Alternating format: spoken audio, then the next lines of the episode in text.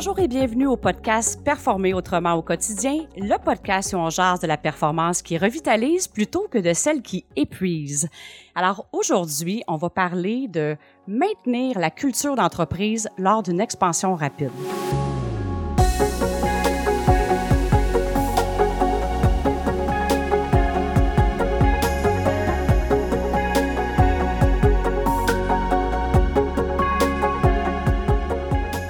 Et j'ai l'immense privilège de recevoir Serge Arnois, qui est président-directeur général d'Arnois Énergie, une entreprise familiale qui existe depuis 1958. Euh, c'est vraiment, euh, je vais dire, un success story québécois et je me sens vraiment privilégiée euh, que Serge puisse nous consacrer ce moment pour justement nous partager euh, un peu, je vais dire, les, le secret de la réussite d'Arnois Énergie. Puis, euh, le sujet, pourquoi il m'a interpellé aussi, ça fait déjà quelques années qu'on se connaît, puis on s'était même perdu de vue, euh, Serge. Puis en fait, c'est que j'ai le bonheur de collaborer avec vous depuis maintenant près de, de près de 18-19 ans. Et j'ai connu l'entreprise à ses débuts, là, c'était 110 employés. Et à chaque année que je que je, j'allais me promener dans l'entreprise, la salle de conférence déménageait. Euh, il y avait toujours de l'expansion qui était là. Vous êtes rendu pas loin de 1000 employés. Si on y va aussi avec le cercle un petit peu plus large, c'est 2000 euh, personnes qui sont vraiment près de vous. Alors c'est vraiment, on peut, on peut appeler ça de l'expansion. Alors euh, c'est vraiment magnifique. Et ce que j'avais remarqué à travers toutes ces années-là, c'est l'esprit familial de collaboration, de respect, de partenariat côte à côte avec les gens avec qui vous collaborez, assez maintenu.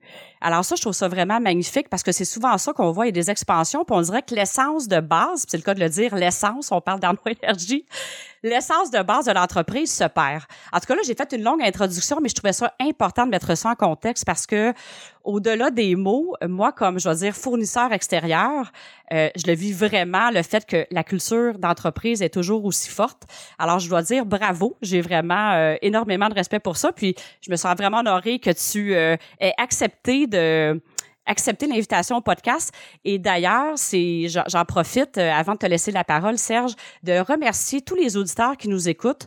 De un, ça m'encourage à continuer à faire le podcast et ça m'inspire aussi à, à, inviter des entrepreneurs inspirants comme Serge aujourd'hui. Alors, merci d'être là, d'être fidèle à tous les semaines, de nous écouter et évidemment, bien, en partageant, en commentant, en donnant vos commentaires sur les différentes plateformes, ça l'assiste à faire rayonner le plateforme à travers le monde. Alors, continuez à le faire et euh, vous serez invité, bien sûr, à partager vos commentaires de l'épisode euh, sur le sujet d'aujourd'hui.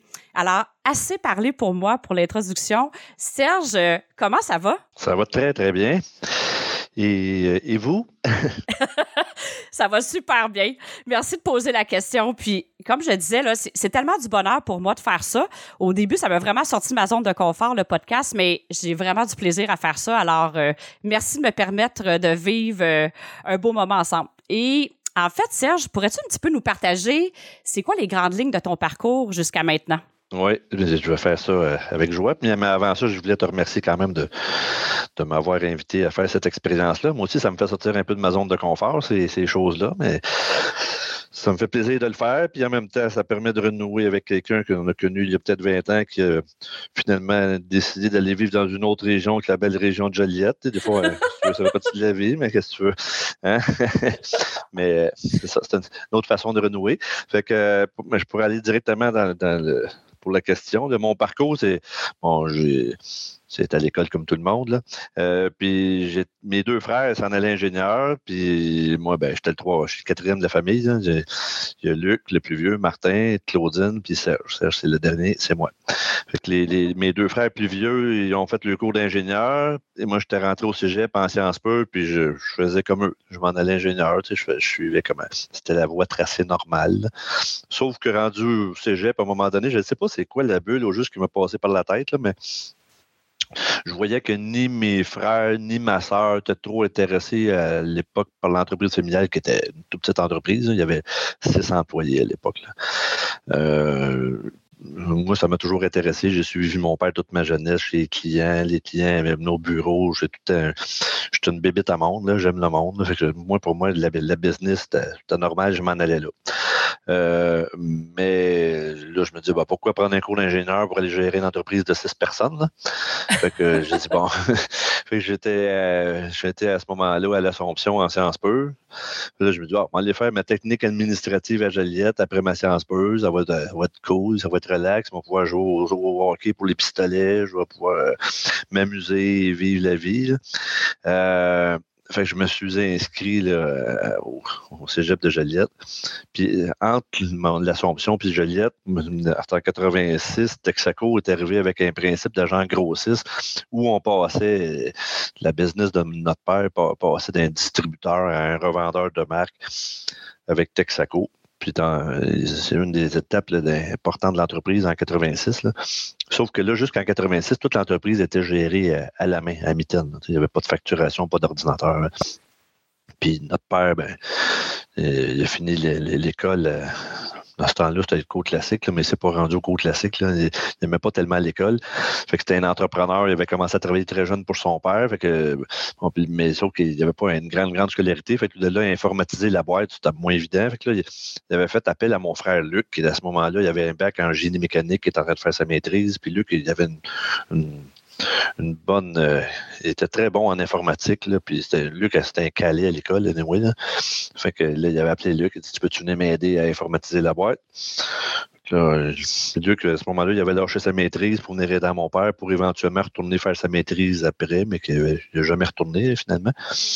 Fait que c'est sûr que là, moi, quand j'avais appris la nouvelle, euh, pour être franc, ça m'avait shaké. Là. bon, mon frère, qui est ingénieur, qui venait rentrer dans le business. Moi, je vais avoir ma technique administrative. Fait là, c'est de la merde. Là. Fait que là, je me suis inscrit au HEC à l'été. C'est ça la bulle qui a passé. Ouais. Non, mais la bulle, c'était pas à l'université. Mais, la, mais la bulle, de là, ça me demandait, hey, là, je ne serais pas le deuxième violon dans l'entreprise avec juste un deck pendant que mon frère a un bac, là, si tu veux. Là.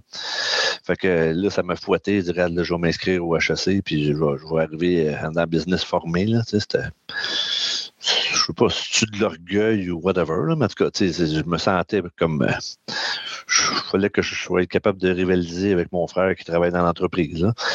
Euh, puis en même temps, j'entends dire, je vais faire, tu sais, mes frères sont là, il y a comme une compétition, une rivalité, puis en même temps, vous êtes une entreprise, tu me corrigeras si je me trompe, vous avez une super belle harmonie entre vous, là. C'est comme la rivalité dans le sens, ben voyons, ils vont le faire, ben moi aussi, là, un instant, je vais me positionner moi aussi. En plein ça, là, je sais pas, je veux être aussi, euh, comment dire ça, je veux être aussi à la hauteur que lui, là, tu sais, c'était ça l'idée, là, tu sais, pour avoir la formation à ce moment-là, ben je m'étais inscrit au HEC l'été là, puis j'avais été fait mon cours en finance. Puis c'est la meilleure, décision que j'ai pas faite. Depuis ce temps-là, HEC, j'ai plein de. Pas tellement de connaissances que tu apprends que les relations. Puis euh, j'ai encore plein d'amis des HEC que je rencontre aujourd'hui qui ont des postes un peu haut placés un peu, partout à travers le Québec. Puis c'est une belle expérience de vie. Autant je n'ai pas aimé le cégep que j'ai aimé l'université. C'était une bonne affaire finalement que mon frère arrive dans l'entreprise à cette, étape-là. Puis anyway, je n'étais pas. J'avais j'avais un cégep, puis j'aurais pas été capable de faire ce que Luc a fait, fait que c'était bien parfait. Là. Puis si on regarde ce qui s'est passé 30 ans plus tard, c'est lui qui avait ses forces dans, des choses bien précises. Après ça, moi, puis Claudine qui est arrivée par après, elle était forte en communication, en ressources humaines. On était toutes les trois assez, euh, assez, assez différents. Fait que ça a fait, ça a fait une belle équipe. Là. Assez différent et complémentaire. En plein ça. Oh, oui, c'est vraiment complémentaire. puis, puis avec une éducation de, de, de respect, puis qu'il a fait en sorte qu'on était capable de travailler pendant 30 ans ensemble, puis euh, il y a toujours des. C'est pas toujours la, la, mer calme, là, mais avec un très grand respect, puis une bonne façon de travailler, puis, puis aussi de reconnaître les forces et les qualités de chacun qui sont différentes, puis que de, pouvoir se baser là-dessus. Là, c'était... Mais en tout cas, ça, c'était mon avant le, avant le travail. Puis là, quand je suis arrivé au travail, bien, l'été avant que je. C'est ça, moi je disais c'était une petite entreprise. il y avait un répartiteur, deux, trois filles dans le bureau, cinq chauffeurs de camion. Puis Luc qui était là, qui était arrivé. Fait que quand je suis arrivé là, après l'université, en décembre 89, à l'été 89, il y avait le répartiteur qui était un peu dans une entreprise de pétrole comme nous autres, le centre nerveux, c'était après ça les répartitions. Il prend les appels des clients, il met les, livraisons sur papier, puis il dispatche ça, il répartit ça aux, camionneurs. Mais le répartiteur, l'été avant que j'arrive, il est décédé. Fait que pendant six mois de temps, ils n'ont pas embauché personne, puis bon, ils ont dit, ben, Serge, mec, t'arrives, tu feras ça. Fait que euh, j'ai commencé commencé comme répartiteur dans l'entreprise, mais assez rapidement, là, je voyais, bon, mais un client, tu sais, tu es, directement au téléphone avec le client, mais tu vois un client qui appelle toutes les semaines, si pendant une semaine, il n'appelle pas, tu vois, là, il y, a, quelque chose avec. Là, fait que là, j'ai commencé à faire des ventes, puis appeler les clients, puis bon, qu'est-ce que t'en Puis après ça, de, mener mon frère Luc, il, il s'en allait de plus en plus dans l'administration, fait que la négociation avec les fournisseurs, il me laissait ça tranquillement. Fait que là, j'étais acheteur et au répartiteur en même temps.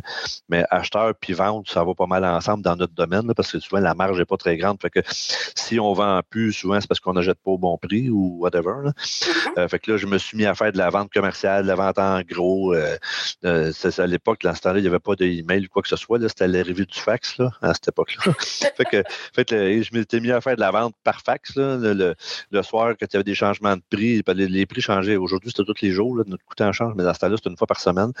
Fait que j'avais commencé à trouver des clients qui avaient des, euh, des revendeurs comme nous, mais beaucoup plus petite échelle qu'avec notre volume, j'achetais puis je revendais. le soir, je m'assoyais devant le fax puis j'envoyais des fax à chacun de mes clients. J'avais peut-être 10-12 clients. Aujourd'hui, on en a peut-être 80 euh, 000. Ça, serait, ça serait complètement impossible. Que c'est ça. Mais j'ai commencé comme répartiteur, après ça, fait des ventes. Puis là, ben, quand je débordais, ben, là, on a engagé un répartiteur que j'ai supervisé. Puis là, je m'occupais de plus en plus des ventes. Puis avec le temps, je suis devenu directeur des ventes. Puis on était longtemps comme un directeur général à trois têtes, là, ma, ma, ma soeur, mon frère et moi jusqu'à temps qu'on devienne une taille assez grande, que là, à un moment donné, ça devenait peut-être un peu, euh, sais pas si ça dit en français, le confusant, mais ça, ça, devenait plus confus pour les gens d'avoir un, trois boss. Là. Fait que, là, à ce moment-là, on avait fait un exercice avec euh, Diane Felice pour voir, euh, faire en sorte, on avait tout fait nos tests psychométriques, puis tu peux voir c'est quoi nos, nos forces. Et, euh, elle n'aime pas ça dire les forces et faiblesses, c'est les forces et les points améliorés. et puis là, ben, avec les, on dit, bon, où c'est qu'on se place. Puis une des beautés de la chose, c'est que entre les trois, à un moment donné, euh, il y avait une question qui nous était posée à chacun de nous trois, c'est de dire, bon, ben, où tu te vois, toi, dans cinq ans, puis où tu vois tes, tes deux associés dans cinq ans? Puis ça a donné mm-hmm. comme assez bien que il n'y a pas personne qui se voyait dans, où Luc et Claudine me voyaient, puis moi où je les voyais, c'était pas à la même place. Puis euh, il n'y a pas personne qui voulait avoir la chaise de l'autre. Fait que ça, a fini que ça a quand même bien été. Que là, à ce moment-là, j'avais pris le, fait plusieurs années de ça, mais j'avais pris le rôle de direction générale. Claudine s'est occupée plus de communication, de ressources humaines, elle était plus forte là-dedans. Puis Luc s'occupait plus de tout ce qui est administration, gestion avec les banques, euh, etc. Mm-hmm. Fait que c'est c'était pas mal ça le, cheminement. Et à ce moment-là, Luc et Claudine relevaient de moi de parenthèse. Mais je ne faisais pas les évaluations de personnel, les évaluations de rendement, tout ça. Ça coulait de soi. Là. Ils connaissaient le job, là, puis il n'y a pas besoin de moi pour être aligné. Puis j'aurais pas été si à l'aise que ça non plus de, m'asseoir avec eux autres puis de réviser les objectifs annuels. Puis bon, je sais pas. Euh, ouais. Puis jusqu'à il y a quelques années, là, c'était comme ça. Puis euh, depuis 4-5 ans, Luc et Claudine ont, euh, ont un peu euh, ben, ben, graduellement un peu pris leur retraite. Là. C'est sûr que si j'ai encore besoin d'eux autres, ils vont toujours être proches, là, mais euh, moi que tu en fais, moins que tu es dedans, puis moins que ça te tente. Là. Fait que je peux dire que là, je suis comme plus euh, comme tout seul de la famille à gérer ça. Ils font maintenant juste partie du conseil, ben, juste c'est déjà pas mal, là, mais ils font partie du conseil d'administration. on a un conseil d'administration qui se réunit aux trois mois à part des conseils spéciaux. Là.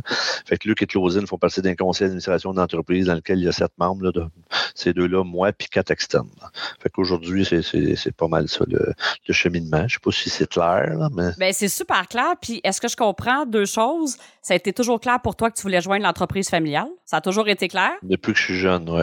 Puis l'autre point, euh, là, tu partages ça, finalement, ben, vous avez appris à découvrir les forces de chacun. Est-ce que ça s'est fait vraiment facilement, ce passage-là? Qui va faire quoi? Déterminer les carrés de sable? Puis ça a-tu été un événement? Ben, en fait, ça a-tu été vraiment euh, important de se faire assister par quelqu'un de l'extérieur pour faire ce passage-là? Comment euh, ça a-tu tout coulé ou il y a eu des moments, des fois, que c'était pas évident de déterminer carré de sable? Avant qu'on décide de le déterminer, le carré de sable, il y avait quelquefois des, des, des, empiètements de territoire, si on veut. Euh, mais une fois qu'on s'est fait assister, c'était clair et limpide. Puis probablement qu'on serait arrivé à la même à la même conclusion si on ne s'était pas, pas fait assister. Là. Mais tu sais, de se faire assister, ça amène une structure, ça amène une façon de faire, ça, ça élimine un peu certaines émotions. Ça, Non, je pense que c'est important, de, surtout quand tu une entreprise familiale, de, de, prendre des gens externes en qui tu as vraiment confiance. Par contre, là, c'est, faut, faut, ça, c'est sûr. Faut, faut, faut, que les trois en aient confiance. Mais une fois qu'on a, on a décidé toutes les trois de, de, le faire, ce move-là, de, de, déterminer les corps de sable plus précisément pour le bien-être de chacun, puis le bien-être de l'entreprise, puis le bien-être des employés, là, pour, pour, tout le monde. Puis, mais ça a été vraiment. Euh, ça n'a pas été compliqué. Ça, s'est fait assez naturellement. Mais ça, c'est vraiment, c'est vraiment le fun d'entendre ça. Puis ça m'amène justement, tu sais, tu parles que au début, c'était comme six employés. Là, on est rendu, euh, le rayonnement est assez grand de l'entreprise. Fait que ça a été quoi les grands stades? Est-ce que c'est l'expansion rapide, elle avait commencé déjà quand vous étiez les trois à la tête de l'entreprise ou ça s'est fait encore plus rapidement au moment quand les, les rôles ont vraiment été clairs des trois. Été quoi les grandes phases justement d'expansion de, de l'entreprise à travers les années? Parce que c'est quand même dans les dernières années qu'il y a une expansion beaucoup exponentielle, si on peut dire. Oui, c'est ça. Mais c'est sûr que quand la boule de neige est plus petite, quand elle fait un tour, elle ramasse moins de neige. plus qu'on grossit, chaque tour est plus gros. Mais euh, la croissance est là. Mais tu on peut partir du début. L'entreprise a été fondée en 58, puis le rêve de notre père, c'était d'avoir. Il y avait un camion, puis il voulait qu'il soit exploité à temps plein, fait qu'il voulait vendre un million de gallons, là, qu'il est en litres, pour les plus jeunes, c'est 4,5 millions de litres. C'était son, son rêve. Aujourd'hui, on vend 2,3 milliards de litres. C'est quand même un peu plus loin que son rêve. Euh, il, avait, il avait débuté dans le mazout, le chauffage, puis les cultivateurs. C'était ça, sa business.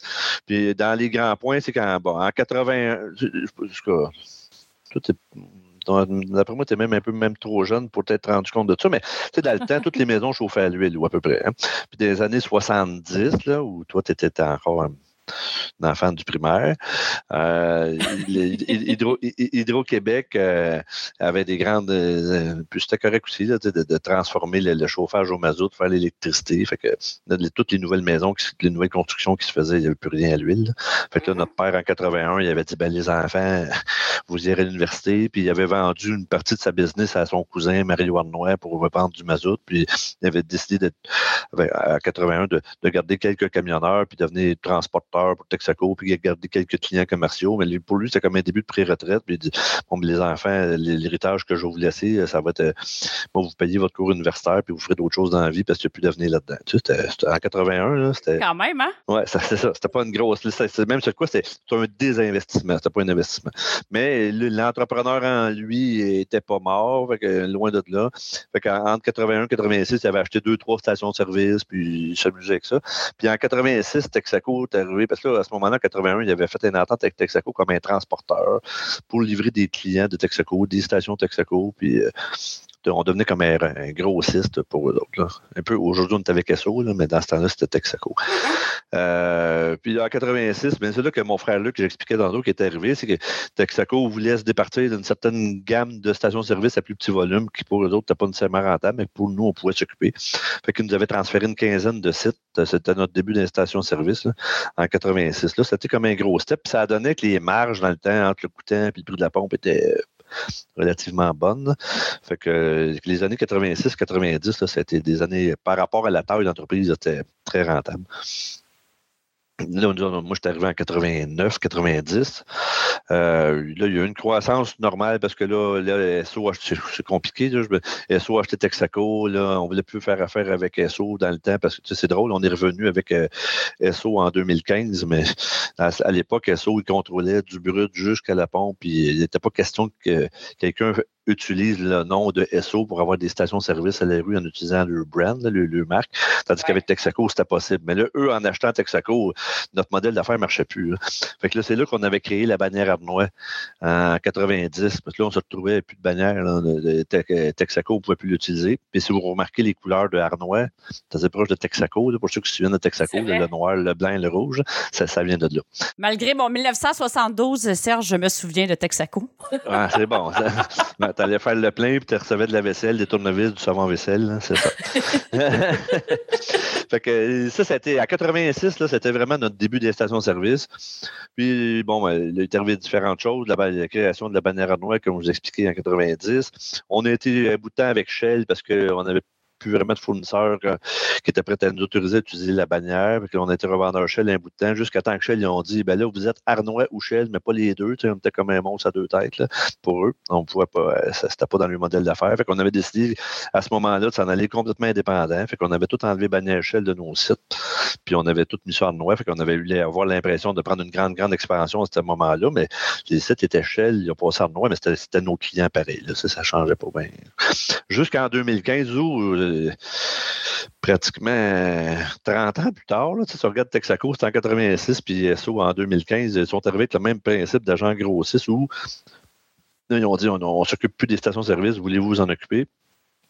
Fait, là, on a pris des stations en pour, comme monnaie d'échange, on a pris des stations en noix qu'on a brandé, qu'on a mis la marque SO, puis ils nous ont donné des, un territoire. À l'époque, c'était 45 stations SO qui voulaient plus s'occuper, qui nous ont mis sur nos papiers, qui devenaient des clients noix. Mais ça, c'était un gros point parce que c'était des stations avec un popé volume, d'un territoire. Ils nous avaient laissé la Nodière, Mauricie, Lac-Saint-Jean, Côte-Nord euh, à l'époque.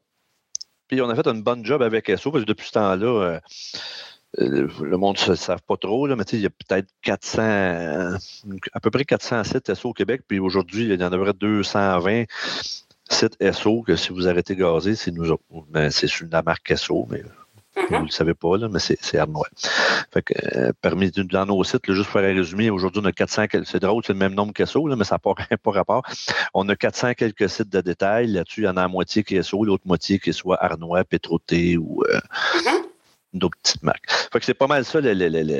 Puis à travers tout ça, il y a eu plusieurs choses. On s'est lancé dans l'aviation, dans le propane, euh, mais je sais, je pourrais, l'entrevue pourrait durer quatre heures, si tu veux. non, mais non, mais en même temps, je trouve que je, sens que je suis privilégiée, puis les auditeurs sont privilégiés parce que souvent, on va pas. Euh, sais, tout le monde connaît l'entreprise. Je suis pas mal convaincue que tout le monde connaît l'entreprise, mais en même temps, de savoir, tu sais, ce que j'entends dans ton partage, c'est que ça aurait pu terminer là si vous aviez pas eu, ouvert vos horizons pour dire, OK, telle affaire, le modèle d'affaires qu'on avait pensé qui était peut-être viable pour X années, c'est plus possible, mais ah, cette opportunité-là se ferme, on en voit une autre. Qu'est-ce qui, selon toi, fait en sorte que vous êtes toujours resté en ouverture parce que là, ça coule, ton histoire, tout ça, mais j'imagine que des fois, il y a des petits vertiges qui sont arrivés pour dire comme, OK, on s'en va où avec l'entreprise si telle chose arrive? Corrige-moi si je me trompe là-dessus, mais j'imagine que ça n'a pas toujours. Euh, non, non, mais c'est, c'est, faut toujours que tu prévois. C'est comme quand tu fais du sport, quand tu joues au hockey, quand tu dis là, si je reçois la passe à la palette, je fais quoi avec la POC? mais en business, c'est pareil. Là, si ça arrive, je vais faire quoi? Mais, ça, fait partie de la, vie d'un entrepreneur. Puis c'est, comme un cultivateur qui va dire là, je traite mes vaches à la main depuis 30 ans, puis ça a toujours marché, je vais continuer comme ça. Et maintenant, il va fermer. Mais c'est, c'est, la même chose dans notre domaine. Aujourd'hui, puis on, va avancer un peu là-dedans, mais il y a des gens qui disent Ah, vous faites, quoi? Les autos électriques s'en viennent, puis euh, bon, ça mm-hmm. change. Puis ben, et oui, ça change.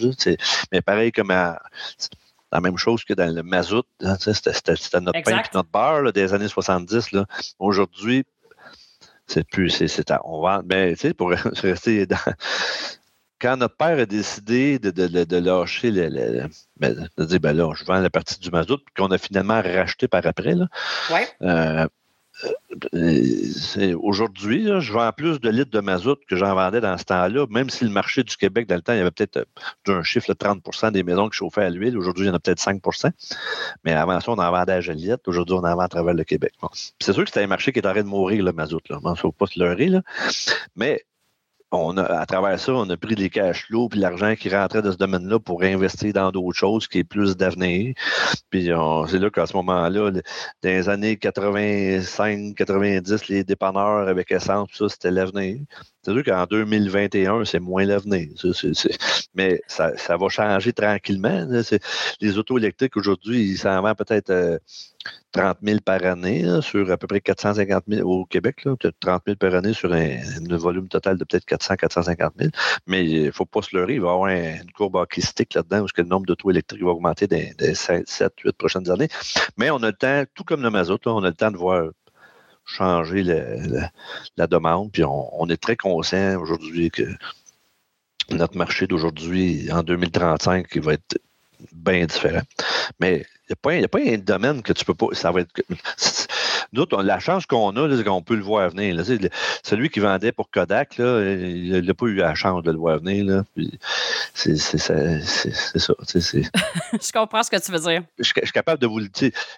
on, se fait une courbe à toutes les années de la demande pour les stations-service. Tu sais que ça va s'en aller. Puis bon, je revise mes, ma, planification stratégique est faite en conséquence. Puis bon, les investissements de capitaux sont faits en conséquence de ce qu'on voit arriver dans le futur.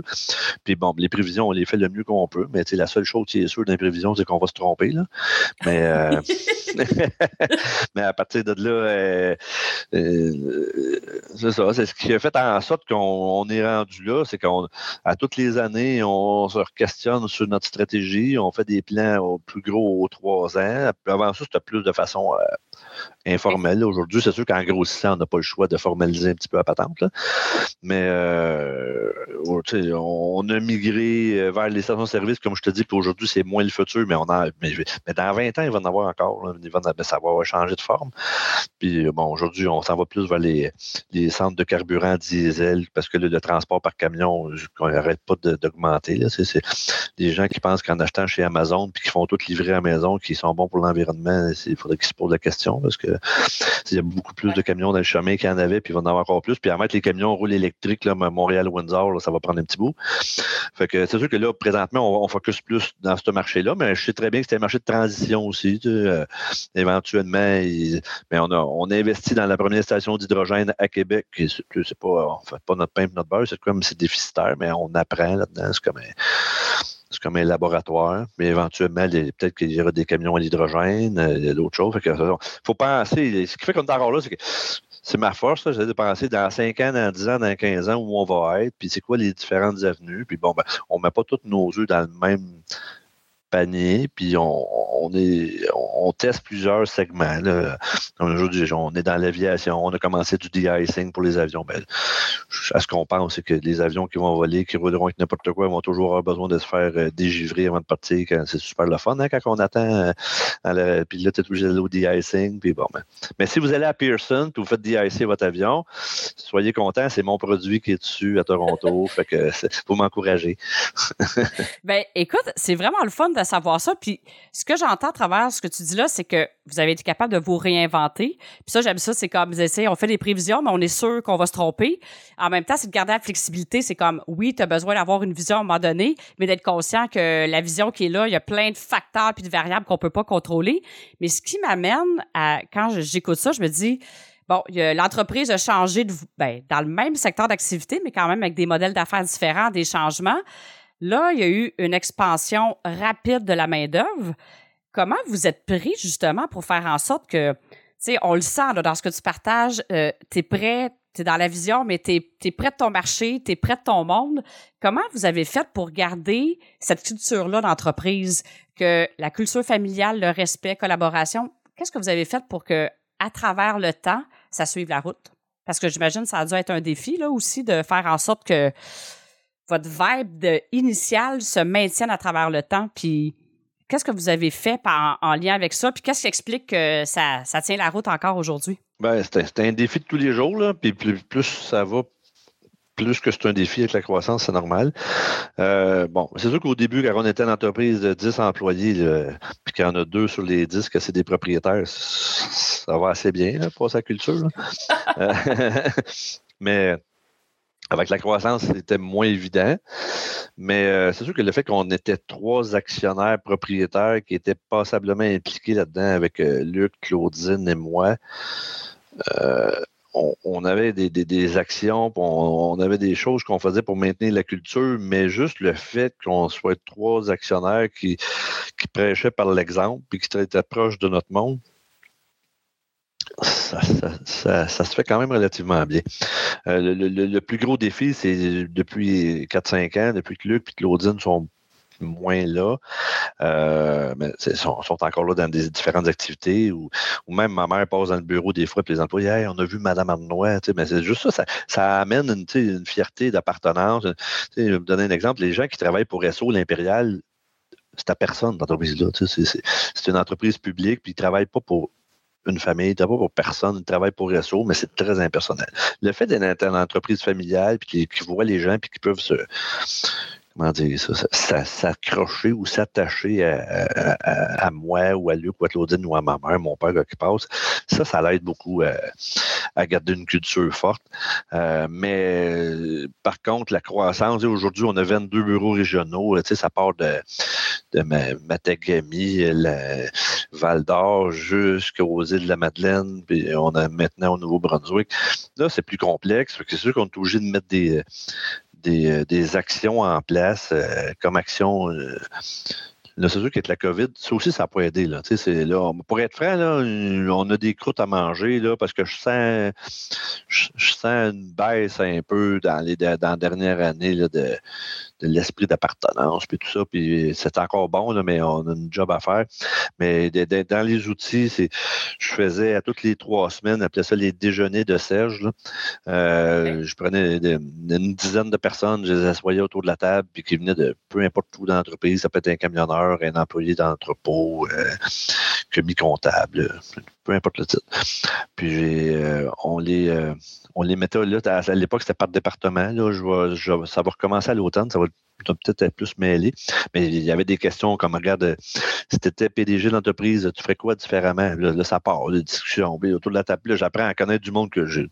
Des fois, ça fait trois ans qu'ils travaillent chez nous, puis je ne sais même pas qu'ils travaillent chez nous. Euh, mais, mais ces gens-là, de, pouvoir d'avoir la chance de pouvoir. Des fois, ça fait un peu prétentieux d'avoir la chance de pouvoir déjeuner avec moi.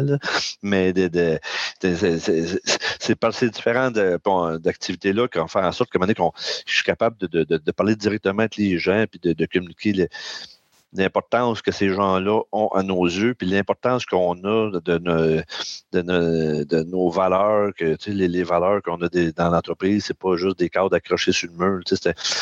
on, est des, gens d'engagement. Quand on promet quelque chose, on le livre, puis d'avoir du plaisir au travail, ça fait partie des valeurs, puis etc. etc.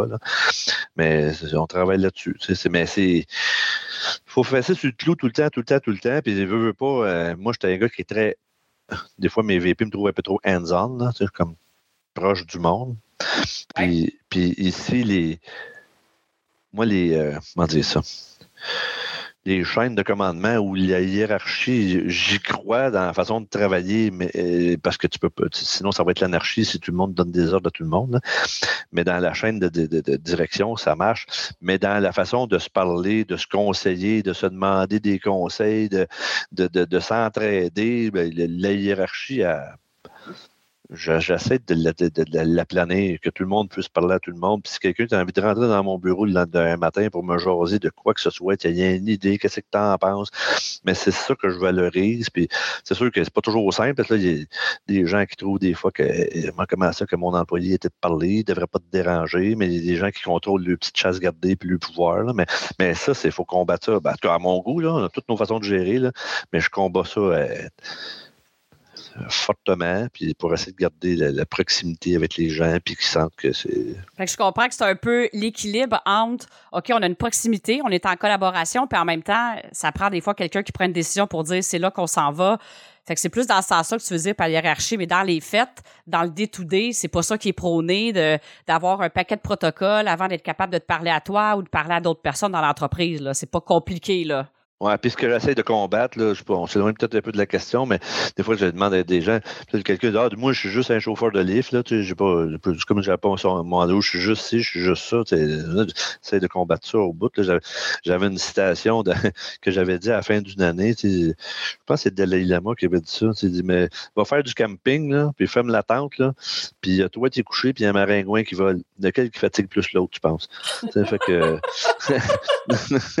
pas parce que t'es petit que t'es pas tu peux pas, peux pas prendre ta place. fait que bon, c'est une drôle de, de, métaphore, là, mais euh, c'est ça. C'est important, c'est de, garder la proximité, de garder l'engagement, puis les gens, tout le monde se sente proche, tu du fun au travail. C'est important d'avoir du plaisir. Puis, mais c'est un combat de tous les jours parce que les gens t'engagent, souvent, c'est pour leur, qualité de gestion. Ils sont bons, ils vont faire des bons objectifs, ils sont bien alignés. Tu sais, rien, rien à rien à, à reprocher ce côté-là, mais d'un autre côté, si ne fait pas le, j'appelle ça walk the four corners, il faut que tu ailles voir toute ta gang, marcher d'un petit tape dans le dos, comment va ta mère, bon, c'est important de garder ça, puis c'est, faut vraiment, c'est un travail de tous les jours. Puis dis-moi, quand tu as dit le COVID n'a pas aidé, qu'est-ce que tu as trouvé, le plus euh, difficile à travers le COVID par rapport justement à maintenir l'engagement? Puis c'est à cause qu'il y avait moins de contacts facilement, c'est ce côté-là? Ben oui, puis reste, tu sais, tu as moindrement l'esprit allumé, là. Puis je sais pas, moi, tu as un bureau de 50 personnes, puis tu rentres, tu poses déjeuner le matin, tu regardes les yeux du monde le matin, puis s'il y en a un qui file pas, tu vas le voir. Tu, vois, euh, ben, il y en a qui ne voient pas ça, là, mais moi, je pense que je suis capable de lire les gens pas pire.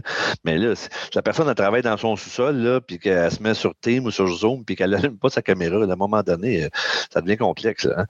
Fait que c'est pour ça que moi, le travail à distance, pas un fervent de ça, mais c'est sûr qu'il faut, travailler avec ça dans le sens où c'est la nouvelle réalité de la vie, puis avec la, rareté de la main-d'œuvre, puis tout ça, puis quand tout le monde là, il faut garder de la flexibilité, là, mais ça va être un équilibre pas facile, ça. Ça va être, un beau défi, ça, des gens qui veulent pas trop revenir travailler au bureau, etc. mais ce que j'entends dans ton cas, c'est pas tant pour le contrôle et le besoin de voir les gens en action chez vous. C'est plus le, c'est plus le constat de dire, aïe, quand je voyais mes gens, j'étais tout de suite capable de voir où ça va bien, où ça va moins bien, puis la proximité est plus facile que, effectivement, surtout quand la caméra est fermée, là. on peut moins sentir la vibe. C'est ça. Avoir le pouls de tes gens, tu sais, peut-être que ça va bien, puis tu le sais pas, là, mais c'est le tu le sais pas qui est fatigant.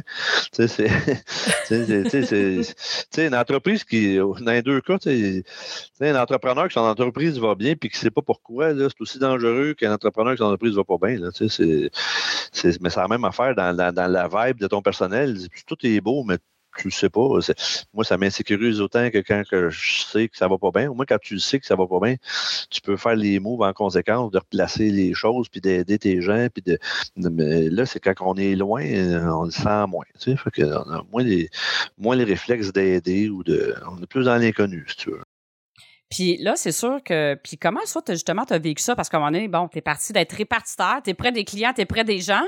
Là, rendu euh, à plus que 1000 employés, puis comme on disait, il y a 2000 personnes qui sont quand même très près de vous. Là, c'est pas euh, relation employée, mais ils sont quand même attachés à la bannière, on va le dire comme ça. Euh, là, il a fallu que tu t'entoures de personnes aussi. Tu n'as pas juste euh, mis des titres, tu as délégué des pouvoirs. Comment tu as vécu ça, là, cette, à un moment donné, j'imagine que tu as dû cesser de retenir certaines choses pour être capable de t'entourer puis de réellement déléguer. Comment tu comment as vécu ça? Ben, ben si on parle de déléguer là, au début, c'est c'est sûr que quand tu sors de l'université, puis je généralise, mais c'est mon cas à moi, quand tu as 25, 30, 35 ans, tu, veux faire tes preuves, puis là, tu veux tout faire tout seul, puis, euh, puis avoir les succès. Mais là, quand tu as succès, c'est vrai que tu es là, mais quand tu te plantes, tu te plantes tout seul dans mon fait que, ça, c'est moins le fun. euh, fait qu'en vieillissant, à un moment donné, tu te dis, j'ai envie d'avoir toute cette pression-là. Fait que c'était une de mes grandes forces de. de puis mon père te, le dirait, là, des fois, je, j'avais dit quand j'étais jeune, moi j'étais un mathématicien, puis un mathématicien, c'est des paresseux intelligents. Mon père, le mot paresseux, je me que ça va pas bien passer. Ça passe moins bien avec cette génération-là, mon paresseux. C'est ça. C'est ça. Fait que, mais euh, c'est sûr que une de mes forces, c'est quand même de, de, de, de m'entourer de, gens le, fun, puis de gens compétents, puis de. Il y en a bien du monde qui m'ont dit Je suis venu travailler ici, tu c'est tout, puis je voulais travailler avec toi. Bon, je les avais connus soit dans l'industrie ou dans d'autres choses. Mais, euh, mais avant d'en arriver là, c'est sûr que les, premières fois que tu prends la, tarte la plus petite, mais quand tu prends un morceau de ta tarte et tu à quelqu'un d'autre, c'est comme l'impression que bon, ben qu'est-ce que je vais faire? D'être devant une page blanche ou quoi que ce soit. Mais tu te rends compte qu'en tant qu'entrepreneur, c'est à un moment donné, tu es capable de, de, prendre certaines responsabilités qui sont déléguées, puis tu es capable de, de t'assurer que ça va être fait pas nécessairement comme toi tu le fais, mais avec les mêmes valeurs et les mêmes, mêmes soucis que as. C'est pour tout ça, c'est le, le bout n'est pas si évident. Mais une fois que tu viens à bout de faire ça, mais là, tu, ça, te libère les esprits justement pour penser, ben, on va être où dans 2030, puisqu'on s'en va, puis etc. Fait que ça s'est fait assez naturellement. Par contre, là, tu sais, aussitôt que je débordais un peu, euh, je m'essayais de trouver des gens. Puis même que tu sais, j'ai un livre que je je l'ai sûrement déjà lu, là, mais ça s'appelle en français, c'est passé de la performance à l'excellence, ou, en anglais, c'est From Good to Great. Euh, mais il explique là-dedans, à un moment donné, que tu sais, les ressources humaines, c'est important. Puis j'ai déjà fait ce qu'il disait là-dedans. Si tu rencontres quelqu'un qui c'est un wow, puis tu dis wow, il y avait un fit dans l'équipe, mais tu n'as pas vraiment de job d'ouvert pour cette personne personne-là, engage-la. Puis anyway, avec la, performance que cette personne-là va t'apporter dans l'entreprise, il va se la créer, sa job, puis ça va juste faire en sorte que ton organisation va être gagnante. Mais c'est un peu mon thinking, ça. Quand je trouve quelqu'un de wow qui est prêt à venir travailler chez nous, puis que je pense qu'il pourrait être une petite belle ajout à l'entreprise, on s'organise. Fait que ça, c'est arrivé de temps en temps. Tu restes pas comme Ah, ben, il n'y a pas de description de poste qui est pour cette personne-là, fait qu'on va laisser faire. Là. Ça, on n'est pas là. là. Ben là, tu t'engages pas tout, tout le monde. Là, mais quand tu as, une chance là, d'additionner des gens compétents, là, même si le, poste n'est pas euh, ouvert euh, dans LinkedIn, mais tu, tu, tu, tu, travailles en tout cas pour faire en sorte que cette personne-là s'en vienne. Puis ça t'est-tu déjà arrivé d'avoir un petit vertier? C'est quelque chose que tu sais, tu dois le déléguer, tu aimes ça faire ça, tu sais que tu es bon à le faire, puis là, à un moment tu te dis, je continue à garder ça dans mon assiette je pourrais pas être libre pour la vision puis m'occuper qu'est-ce que je dois faire? Ça t'es-tu déjà arrivé d'avoir des petits versets puis dire eh, celle-là ça passe un peu moins bien je sais que l'entreprise c'est ça faut que je fasse mais moi comme tel ça vient me chatouiller un peu. T'as-tu vécu ça ou pas trop? Ouais, oui, mais, mais tu plus au niveau des. Chez nous, les achats, le point de pétrolier, c'est quand même un gros morceau. C'est sûr que déléguer ça, ça plus. Euh, mais comme mon père disait, euh, confiance n'exclut pas contrôle. Là. Fait que c'est pas parce que je délègue que je check pas. fait que euh, j'ai des bons tableaux de bord, puis euh, avec ça, j'essaie de voir si je, je, je, suis pas un gars qui va évaluer beaucoup la, la, la c'est pas le comment, là, c'est le résultat qui compte. là. C'est pas mm-hmm. comme quand tu, joues, quand tu joues au golf, puis ta balle tombe sur le carpet, puis arrive sur le green, tu as fait un, un birdie, là, mais c'est pas écrit sur ta carte de pointage là, que tu as pogné le, le, le, sentier en asphalte. Mais c'est la même affaire. c'est la même affaire en business. À un moment donné, tu as des tableaux de bord, puis tu peux pas commencer à analyser tout comment ce que les gens font. Mais si, si les objectifs sont remplis, que, les, que la, culture euh, suit, que les gens sont heureux au travail, que, que n'y a pas trop d'absentéisme, puis que les résultats sont là, ben, j'ai essayé de me minder à ça. mais c'est sûr que oui, des fois, c'est arrivé, mais en même temps, j'étais un gars qui fait dans la vie, c'est sûr que ça me joue des mauvais tours des fois, mais en général, dans la vie, moi, j'étais un gars qui fait confiance jusqu'à preuve du contraire. Si on fait affaire ensemble, on va te faire confiance, là, mais je me dis, euh, je m'en ai dit quelque chose de pas, pas correct, là, mais euh, si tu es fair avec moi, puis que on va avoir une belle relation longtemps. Mais à un moment donné, si quelqu'un, je me rends compte qu'il ne fait pas ce, que, ce dont je m'attends, ben là, je ne vois pas le style à trop le dire, mais il va s'en rendre compte qu'on ne fera plus des affaires longtemps ensemble. Fait qu'avec mes employés, c'est un peu ça aussi. J'ai tendance à faire confiance, mais il faut que tu livres. je comprends. Puis je pense que ce que tu livres, puis en fonction des valeurs, parce que des fois, on pourrait entendre c'est comme soit faire avec moi, puis ça vient toucher dans le fond l'intégrité. Dis-moi qu'est-ce qu'il y en a, puis ça va être vice et versa. Parce que des fois, tu sais, fais qu'est-ce que tu attends. Des fois, c'est pas la bonne personne qui est au bon poste, puis c'est juste pas la bonne, le, bon match en quelque sorte. Mais toi, c'est plus, garde, je vais faire confiance, mais viens pas jouer dans l'intégrité. Je pense que c'est un peu ça que j'entends dans ce que tu partages. Va plein ça, puis il faut garder le. Tu sais, puis je suis conscient que. Parce que là, pendant que tu me parles, j'ai pensé à un point qui peut me donner le vertige, là, mais c'est on a tout le droit à l'erreur, puis on a tout le droit à, ne pas être parfait, puis il n'y a personne de parfait sur la Terre. Mm-hmm. Mais les employés qui en font jamais d'erreur, puis à toutes les fois tu lui parles que c'est c'est jamais de leur faute ou quoi que ce soit, ça, ça, vient me chercher. Puis ce qui, ce qui, ce qui me fatigue avec la croissance, c'est qu'à un moment donné, tu as le syndrome de tu tout seul en haut de, ta pyramide. Là. Puis les bonnes nouvelles, là, ça grimpe vite. Les mauvaises, ils grimpent pas vite. Puis ça, à un moment donné, c'est qu'à tout bout de champ, à chaque fois qu'on gagne des gros clients, là, c'est wow, là, je reçois ça. Mais à un moment donné, quand je me rends compte, deux, trois mois après qu'on ait perdu un gros client, c'est Ah, ça, c'est. Fait que là, c'est ça, c'est de me battre à, être capable de me dire aux gens que tu sais, oui, ça peut arriver qu'on en perde des clients, ça peut arriver qu'on perde des bons employés parce qu'on a fait des mais faut apprendre de ça. Puis faut. Puis si on n'en parle pas, ben on apprendra. Ça, c'est, ça qui m'inquiète pas mal à long terme. C'est que les gens ont tendance à camoufler un peu ce qui va moins bien, puis euh, extérioriser ce qui va mieux. Mais tu sais, on n'apprend pas quand on quand on n'est pas au courant de ce qui va mal. C'est le bout qui est le plus dur, ça. Mais en même temps, euh, quand tu dis ça, je me dis c'est peut-être une belle opportunité. Euh, le podcast va pouvoir être diffusé, que ça va être partagé à tous les, en fait, les membres de l'équipe de Arnaud Énergie que cette valeur-là est présente parce que, tu sais, merci de partager ça parce que, tu sais, quand tu es rendu à 1000 employés, tu sais, on se le cachera pas dans le monde des affaires, il y a encore une croyance qui est, qui, qui, qui est là.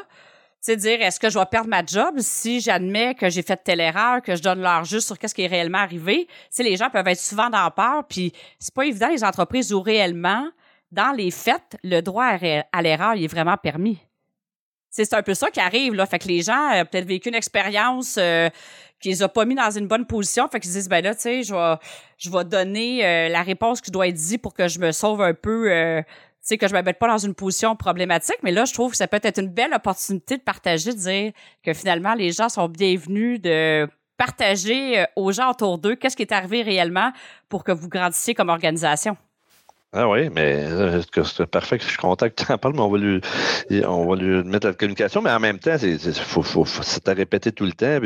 Ça part autant au niveau de la SST, des gens, ils pilent sur une flaque d'huile dans l'entrepôt, ils manquent, ils passent proche de tomber, mais il arrive rien, fait qu'ils n'en parlent pas. Mais ça, aujourd'hui, on est rendu qu'avec une politique de near miss, là, à chaque fois qu'il y a un passé proche, on les note, mais c'est même qu'on est capable d'améliorer aussi basique que ce soit la sécurité dans l'entrepôt ou quoi que ce soit, puis de diminuer le taux d'accident mais la même chose en gestion, la même chose la vente. Les near ou les petites erreurs, c'est ça qui vont faire en sorte qu'on va être meilleur. Puis euh, tantôt, je te parlais de l'histoire du maringouin d'entente, mais si tu viens visiter le bureau, tu vois, il y a deux citations sur le mur, que c'est ben, Annie, qui est aux ressources humaines, qui a pris de mes citations, qui les affichées là. Euh, puis l'autre citation, c'est ça, c'est la plus grande erreur que l'on puisse faire, c'est d'avoir peur de faire des erreurs.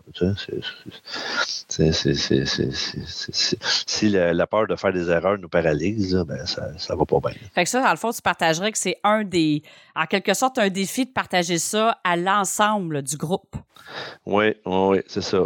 Mais c'est. Euh, puis si on regarde dans des grandes entreprises, je nommerai pas de nom parce que ça va, peut-être en choquer quelques-uns, mais j'ai des fournisseurs que c'est bien clair que tu te rends compte qu'il y a des gens là-dedans qui n'en prennent pas de décision. Parce qu'en prenant pas de décision, ils ne feront pas d'erreur, puis ils ont plus de chances de grimper dans la hiérarchie de l'entreprise qu'en prenant des décisions puis de se tromper de temps en temps.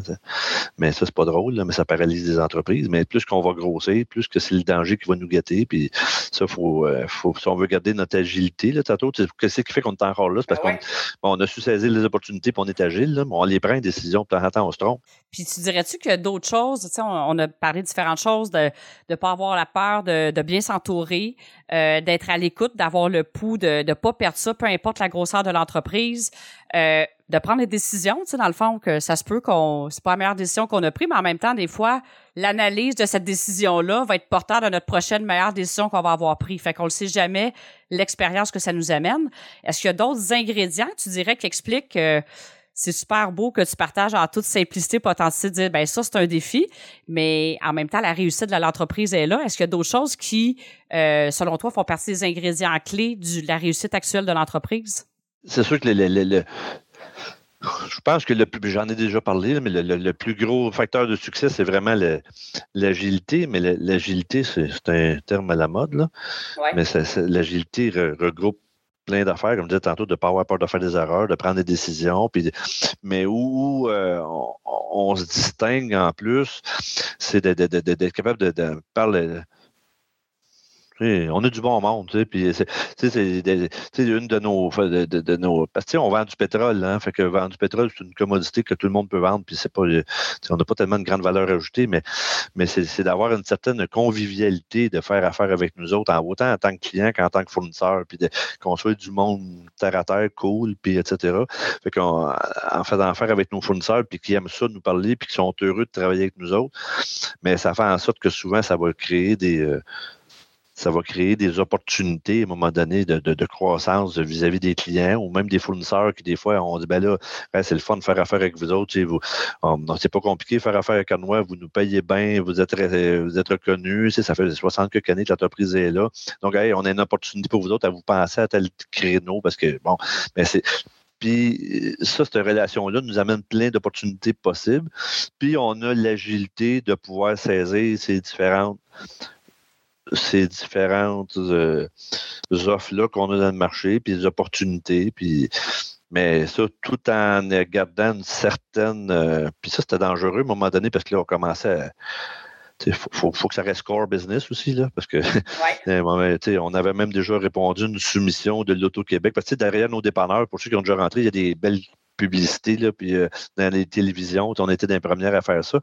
Là, on avait développé un petit logiciel à l'interne. Mais à un moment donné, l'Auto-Québec est arrivé, il y avait une demande de fourniture de logiciels pour les, terminaux de l'Auto-Québec. On avait soumissionné là-dessus. Mettons qu'on sortait de nos, oh! sortait, on sortait de nos souliers. C'est-à-dire qu'à un moment donné, là, ça va peut-être faire des planifications stratégiques, puis on se ramène. Fait que oui, il faut être, faut être flexible, il faut être euh, agile, puis il faut avoir des bonnes relations, mais tout en restant dans un alignement de business dans lequel on est bon, puis qu'on est des, meilleurs c'est pas mal ça. ça. fait quand même pas mal de sens. Puis je vais faire un petit témoignage. Je, l'ai quand même partagé en début de l'épisode, mais dans la réalité, moi, comme fournisseur externe, moi-même, tu sais, on en parlait quand je t'ai invité au podcast, je sors un peu de ma zone d'expertise, d'ailleurs, que j'affiche pas tant que ça dans l'entreprise, mais c'est tellement le fun de faire affaire avec vous. J'ai commencé avec vous, il y avait cinq... Euh, cinq dépanneurs station-service, puis là, vous êtes rendu à 114 ou je ne sais pas trop, là, dans lequel qui est euh, le mandat que j'ai avec vous. Puis peu importe avec qui j'ai fait affaire, ça a toujours été le fun, puis cet esprit-là de partenariat. Fait tu sais, même à la limite, je, je, vais t'envoyer des fleurs, mais je trouve ça, je te trouve très humble dans ce que tu partages parce que pour moi, qui vois plein d'entreprises, euh, vraiment de passer d'une expansion rapide comme ça, puis de maintenir ça, peu importe avec qui j'ai fait affaire, je trouve ça extraordinaire. Puis, fait que vraiment quelque chose, ça a l'air bien entre guillemets, simple, ce que tu dis, mais vraiment de le faire en action dans le day de faire vivre les valeurs au quotidien, de pas avoir peur de bien s'entourer, tu sais, dans ce sens que oui, ça s'est fait naturellement, mais il faut vraiment lâcher le morceau à un moment donné, là. C'est comme, tu dis, OK, ça, là, le, le comment ça va se faire, je, je fais confiance au processus c'est quand même quelque chose. Fait que ça, euh, vraiment bravo, puis bravo à toute l'équipe, puis tous les gens avec qui j'ai fait affaire. Je le dis à chaque fois. à chaque fois j'ai l'occasion, je partage à quel point j'apprécie que c'est le fun de faire affaire avec vous. Fait que je trouvais ça important de, de le mentionner. Puis justement, je te demandais, toi, t'as l'ingrédient, euh, l'unicité. Tu sais, tu l'as parlé un petit peu de la proximité, mais tu dirais que ça serait quoi la, la contribution unique, ta contribution unique à titre d'entrepreneur ou à titre d'entreprise, ça serait quoi? C'est d'avoir la capacité de, me projeter dans le temps, puis d'être visionnaire, puis de faire en sorte que, tu sais, on est, oui, je te disais tantôt, tous les, secteurs d'activité dans, l'économie, il y a des changements, il faut s'adapter aux changements, mais on est quand même dans un secteur euh, comment, pas mal un point c'est ceux qui n'entendent pas parler du réchauffement de la planète puis des véhicules électriques depuis deux, trois ans, c'est parce qu'ils sont soit sauts ou morts ou whatever, mais c'est impossible. Fait qu'on est vraiment comme au, au, centre de, centre de la tempête. Puis ça a été le cas dans, dans le mazout, c'est la même affaire. Dans le temps, le monde disait Claude, tu vas faire quoi? Tu vends du mazout, là, on n'en chauffera plus tantôt mazout. Bon, ben, c'est d'essayer de voir où qu'on peut, c'est quoi les, où qu'on peut être à Arnois dans 15 ans, puis de commencer déjà à y penser, puis de, se préparer à ça tout en dérapant pas trop, en s'en à un moment donné, tu peux tomber juste rêveur, puis bon, il faut y aller. C'est aussi dangereux d'être trop vite que pas assez vite là, en business. Là. C'était trop vite, tu es en avant de ton temps, ça marche pas, mais c'était pas assez vite non plus.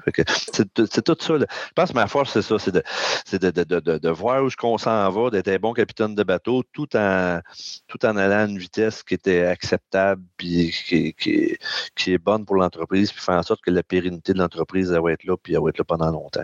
Fait que malgré le virage électrique qui s'en vient, tout ça, tu as confiance par rapport à la pérennité de l'entreprise. Tu sais, dans le fond, vous l'avez fait à plusieurs reprises, un peu vous pas vous réinventer, mais presque, tu sais, de, de, modifier le modèle d'affaires, de prendre telle tournure, de c'est un peu ça à travers l'histoire que vous avez faite à différents moments dans l'entreprise. Oui, c'est ça. Puis ça, ça m'inquiète. Ben, ça m'inquiète pas. C'est sûr que tu es toujours un casse-tête. Tu le jour où je vais dire euh, j'arrête de m'inquiéter tout est beau, c'est là qu'on commence à mourir. Là.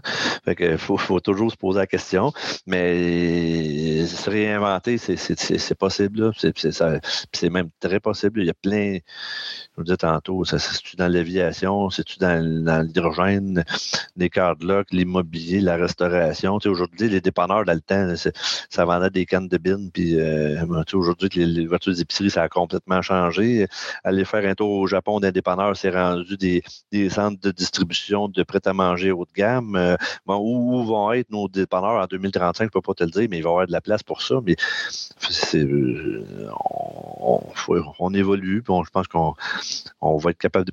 Il faut garder cette capacité-là. Ça, c'est ça le gros défi, mais c'est sûr que le jour où je suis encore tout jeune, mais ça, c'est. Ça, va être quoi quand je serai plus là? Ça, c'est à suivre, mais il en reste encore pour longtemps. Ah, ça, c'est bon d'entendre ça. Puis j'ai envie de te demander, c'est sûr quand tu dit, ben, j'ai toujours, j'ai jamais eu peur de déléguer, de bien m'entourer pour me libérer parce que visiblement, t'entends, t'aimes ça être dans la vision puis d'avoir le temps. Alors, comment tu, est-ce que tu recours à ton intuition? Est-ce que comment tu fonctionnes ça? Ça se passe tout dans ta tête ou tu as des moments où tu te dis OK, je vais vraiment prendre le temps de me déposer puis je fais appel à mon intuition pour un peu me guider vers où? Comment comment tu fais ça, se libérer cet espace-là pour que la vision devienne plus claire? Hey boy, on dit bonne question. Euh, c'est rare que je vais dire, ben là, j'arrête, euh, puis là, je vais prendre un moment pour laisser le libre cours à mon intuition. Là. C'est, pas machinal, c'est pas, pas mécanique comme ça. Ça va être bien plus. Euh, en prenant une marche, en allant en pêche, en étant dans la nature, en, faisant, tu sais. Puis je me rends compte, dans la dernière année, j'ai comme pas assez fait, là, mais tu sais, j'arrive d'un voyage de pêche de 3-4 jours, mais là, je veux pas quand tu es assis dans la chaloupe, à un moment donné, ton petit hamster se met à tourner, puis dans le sens positif, là, tu sais, c'est pas, quelque chose qui empêche de dormir des, des tracas, c'est des affaires de fun. Puis c'est en jasant avec des gens, en se ressourçant, en allant visiter des, des, des expositions, euh, puis, foutait la passion, là, c'est. ma vie au travail, ma vie personnelle, ma vie pour penser où l'entreprise va être, il n'y a rien qui est séparé là-dedans, c'est tout entremêlé. Puis puis je travaille pas. comme j'ai dit à mes enfants, la, seule façon de ne pas travailler dans la vie, c'est de faire ce qu'on aime. Mm-hmm. moi, je fais ce que j'aime, je travaille pas, j'essaie de. Je, je, suis en train de jouer, tu sais, de, de, jouer à risque, là, avec les pitons, puis les bon, ben ça. Mais, mais je joue à ça, là. Mais je joue à ça dans le réel, tu sais, puis là, ben, j'avance mes pions, puis je les place, puis on, regarde la stratégie, puis on essaie de brosser bon dé, là. Ben, j'aime ça, ce que tu viens de partager, parce que souvent, on va avoir tendance, justement, à compartimenter. Ah ben là, il faudrait que j'ai une vision ou là, il faudrait ci, mais c'est pas de même, ça marche. Tu es un être humain avant tout, puis c'est comme justement, des fois, ça va être dans un voyage de pêche, ça va être entre de marche que là, l'idée, une idée va arriver qui va être porteuse, que tu vas pouvoir euh, faire prendre l'expansion, possiblement avec les gens autour de toi aussi. Fait que j'aime ça qu'est-ce que tu partages là, c'est pas euh, on n'est pas des robots là dans le fond, tu sais pas quand est-ce que ça arrive, puis je trouve ça je trouve ça un petit clin d'œil de dire hey, je l'ai pas assez fait dans la dernière année, c'est une bonne euh, bien contente que tu ça fasse remonter ça à la surface. Ouais, c'est ça. Puis tu sais, il y, a une idée, on vend de, ça s'appelle, mais tu étais dans l'automobile, mais les, moteurs diesel, ils mettent du fluide d'échappement diesel dans les. Puis si Volkswagen avait fait ça dans les autos, il n'y aurait pas eu le, il aurait pas eu les problèmes qu'ils ont vécu. Là. Ouais. Euh, puis j'ai un oncle, Jean-Marc, qui vend de l'engrais, c'est Thomas. Puis Jean-Marc, c'est comme le l'inventeur du groupe, là, puis il a plein de bonnes idées. Puis à un moment donné, il dit hey, j'arrive d'un voyage en Europe, puis ils mettent de l'urée dans le diesel là-bas.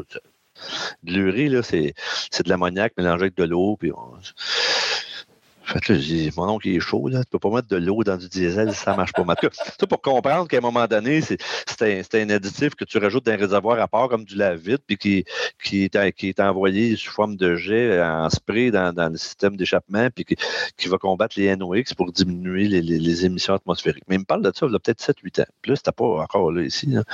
J'ose avec. mais c'est des affaires de même qui m'ont c'est en écoutant le monde, puis en jasant avec passion de tout ça. Puis mon oncle Jean-Marc, c'était un passionné il a fait toutes sortes de choses. Fait que là, je me mets à aller là-dessus, puis c'est qu'il avait raison. En Europe, il est en avance sur nous autres sur l'antipollution. Puis, fait que là, il me met en contact avec un monsieur euh, de Tampa Bay, Yara. Yara, c'est un peu comme le SO ou l'Imperial Oil de, c'est parce que c'est des. Ils servent de ça, l'urée euh, agricole pour fertiliser les champs. C'est pour ça que mon oncle connaissait ça. il y avait... Ouais. Fait que, euh, mais c'est pas tout à fait le même, là, ça se ressemble. Il, est plus, il est plus raffiné, je pense, celui pour les camions. Si je mettais celui agricole d'un camion, le, le système pourrait s'encrasser. Tout ça pour me rendre compte que oui, il avait raison, puis ça s'en venait. Puis avec euh, le monsieur s'appelait Ralph Isberg, le gars de, de, Tampa Bay.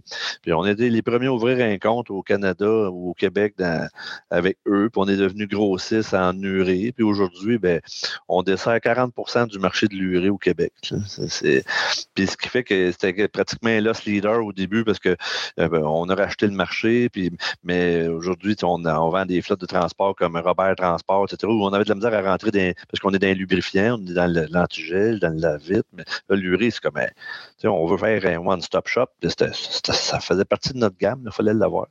Mais aujourd'hui, on est le plus gros joueur dans l'urée au Québec, puis ça a permis à faire grandir le reste de l'entreprise dans plein d'autres marchés. Tout ça grâce à, mon oncle qui aujourd'hui, une fois, m'a parlé de ce produit-là. Mais, mais tu sais, c'était peut-être en allant à la chasse au chevreuil ou à la pêche qu'il m'a parlé de ça, je ne m'en souviens plus.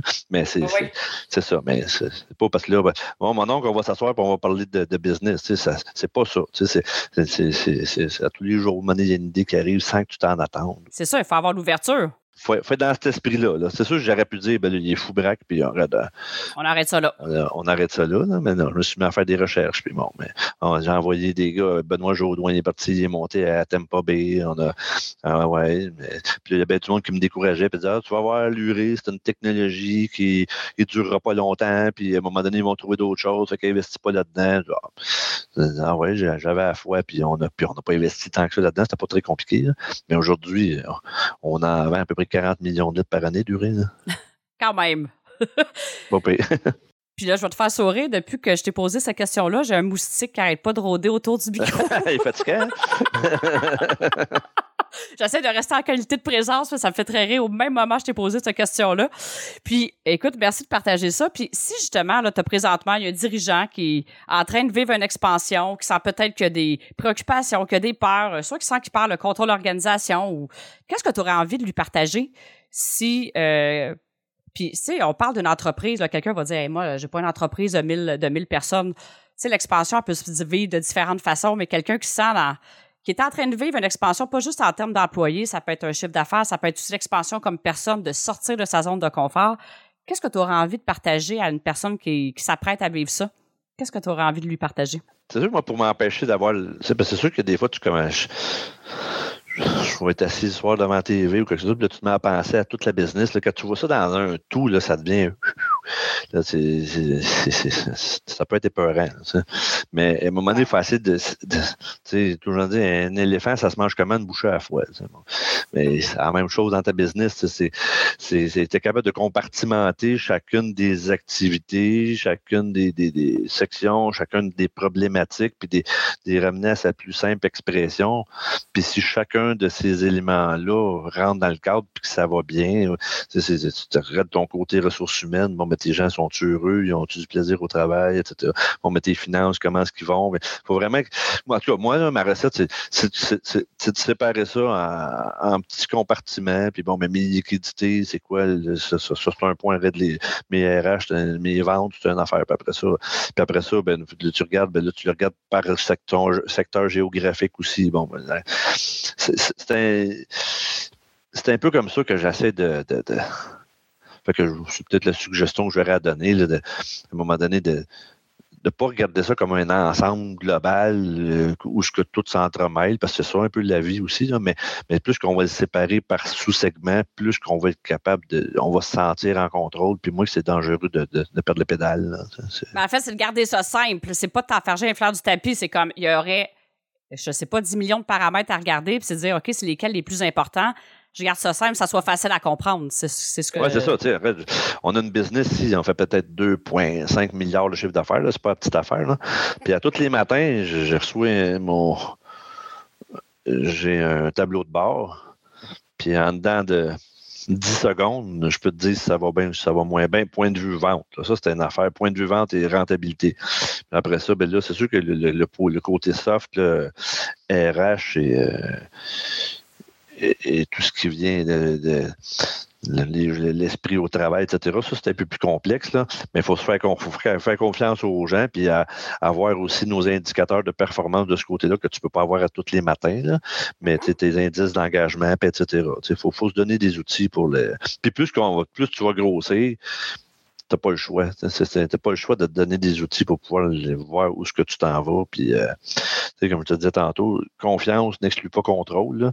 Fait que c'est pas parce que tu, tu, tu, délègues à tout le monde qu'à un moment donné, bah, tout va bien. Puis, si t'es pas au courant de ce qui se passe, là, c'est là que tu vas avoir le vertige puis que tu vas perdre le contrôle. C'est d'être au courant, de rester proche de ton monde.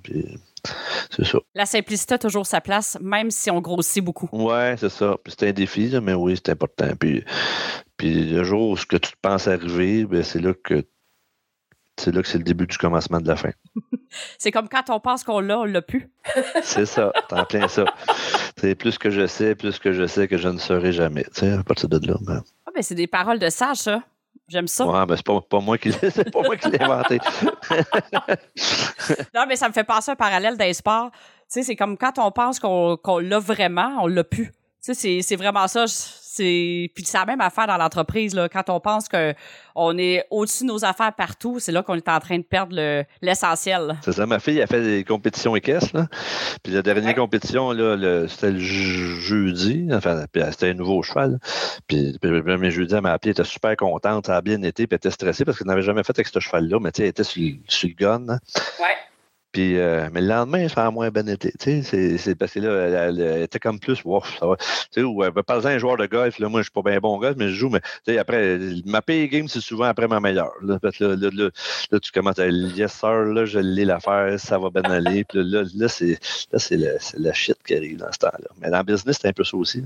C'est monnaie, tu arrêtes d'être vigilant, mais c'est là que c'est ça. Ben merci beaucoup, Serge. Est-ce qu'il euh, y a un élément que tu aimerais ajouter avant qu'on aille plus vers euh, le mot de la fin? Est-ce que tu aimerais euh, ajouter un mot de la fin? Y a-t-il quelque chose que je t'ai pas donné l'opportunité de partager au cours de l'épisode? Je te laisse le mot de la fin si tu veux. Ben, je pense qu'on a fait pas mal le tour, là, mais je pense que le, le, plus grand facteur de succès, en, comme entrepreneur ou de n'importe quel domaine, c'est d'aimer ce qu'on fait. C'est d'aimer les gens avec qui on travaille, puis d'aimer nos clients, puis d'aimer nos fournisseurs, puis d'être bien là-dedans, puis de faire ça pour la bonne raison. en business, si tu, si tu fais ta job pour devenir riche, puis faire de l'argent parce que ton père était là-dedans, ou quoi que ce soit, ou la famille, puis ton but, c'est de t'enrichir, moi, c'est pas, pas sûr que ça marchera pas, là, mais les chances de succès là, sont pas mal moins grandes que si tu fais ça parce que tu aimes ça, puis tu es passionné, puis tu tripes à faire ça, puis tu tripes à jouer à risque. Là. Mais tu sais, en business, tu joues à risque, mais en plus, si ça marche, ça est rentable. Tandis qu'à risque, tout ce que tu organises, c'est les pitons. Mais euh, c'est la même chose. Fait que si tu as la passion, puis tu aimes ce que tu fais, ben, tu as des chances de réussir. Puis réussir, ça veut pas dire juste monétairement, c'est d'avoir du plaisir, puis de passer une belle vie, hein, parce qu'on passe. Euh, on passe quoi, le deux, deux tiers de banque. Moi, dans mon cas, c'est plus que ça, mais à, travailler. C'est ça le mot de la fin, j'aimerais dire. Autant aux jeunes qui écoutent ça, mes enfants, il y en a qui veulent venir travailler avec moi, ben, les trois dates probablement. Mais quand le monde m'a dit, penses-tu qu'ils vont venir? Ben, je pense, bien, mais il faut qu'ils aiment ça. Puis à date, je pense que j'aime assez ce que je fais que ça le ça les inspire à venir travailler avec moi parce qu'on a retrouvé que c'est le fun, mais il faut qu'après ça, il faut qu'ils l'expérimentent, il faut qu'ils soient bien là-dedans.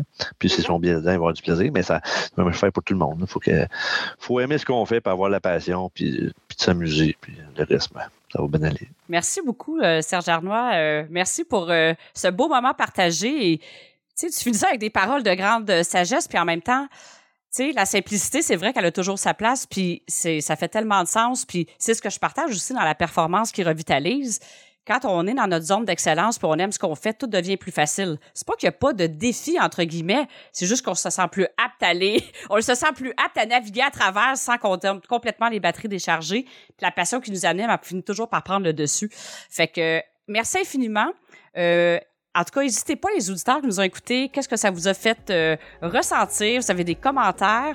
Évidemment, on va laisser les coordonnées euh, de Arnaud Énergie si vous voulez en savoir plus sur l'entreprise. Euh, le partage de Serge vous a inspiré. On vous invite à nous écrire sur la plateforme de iTunes, sur YouTube. C'est une façon de faire rayonner le podcast et c'est évidemment toujours un grand bonheur pour moi de vous lire. Je prends toujours la peine de répondre à chacun personnellement. Alors, continuez de le faire et d'ici là, bien, je vous souhaite de poursuivre et d'aimer ce que vous faites. On va prendre les paroles de Serge. Aimez ce que vous faites et le succès va en découler. Alors, euh, bonne semaine à tout le monde.